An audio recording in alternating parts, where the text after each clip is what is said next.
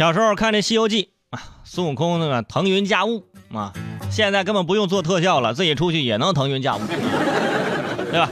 但是小时候呢，那时候就喜欢看这《西游记》，包括以后长大都有的时候没事儿在暑假的时候看两眼，觉得哎还挺好看的。那时候喜欢孙悟空，哎，觉得孙悟空特别帅，就迷恋上了孙悟空的这金箍棒，哎，就拽着我妈就非得给我买一个，我要金箍棒。后来我妈就用这个棒子打了我五六年呢。最近啊，大圣又在春晚前上热搜了啊！这彼大圣非此大圣，这不是我啊。我每天都在上热搜，说的是我们尊敬的六小龄童老师。说六小龄童呢，在宁波与摄影师同车出行的时候啊，在这路上，不知道是哪位神仙家的坐骑下凡了，变成了一辆黑色的轿车，一直在旁边跟他们别车。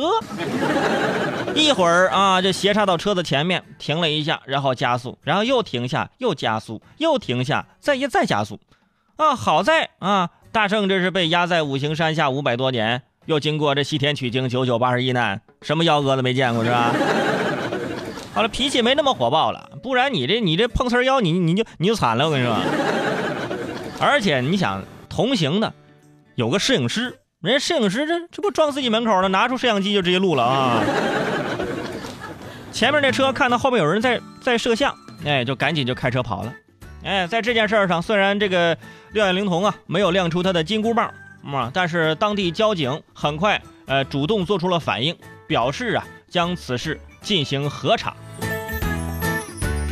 在众人的谴责别车者的同时呢，也有人提出了质疑啊，认为这个事出啊肯定是有原因的，人不犯我，我不犯人嘛。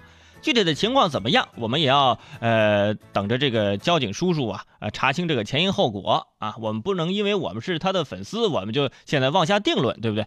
也有人说了，六小龄童啊遭遇疯狂别车，这个曝光对方的照片是小题大做啊。我们如此关注是明星效应，这个呢我我就不同意了啊，对吧？咱这作为路上的经常的，咱咱也开车，对于别车这种不文明的驾驶行为。你认为是陈芝麻烂谷子的小事儿，但是你想有多少交通事故就是因为这种小事儿而孵化出来的呢？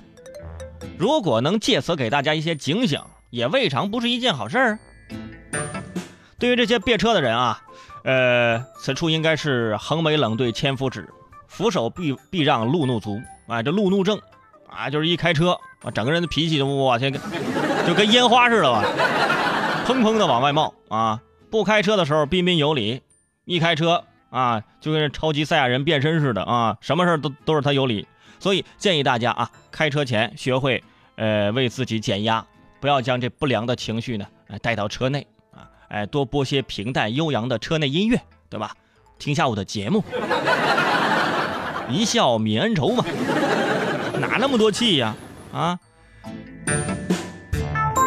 但是啊，如果说开车行驶的道路上碰到别的车挑衅，哎，千万不要被激怒，你别我，我别你呀。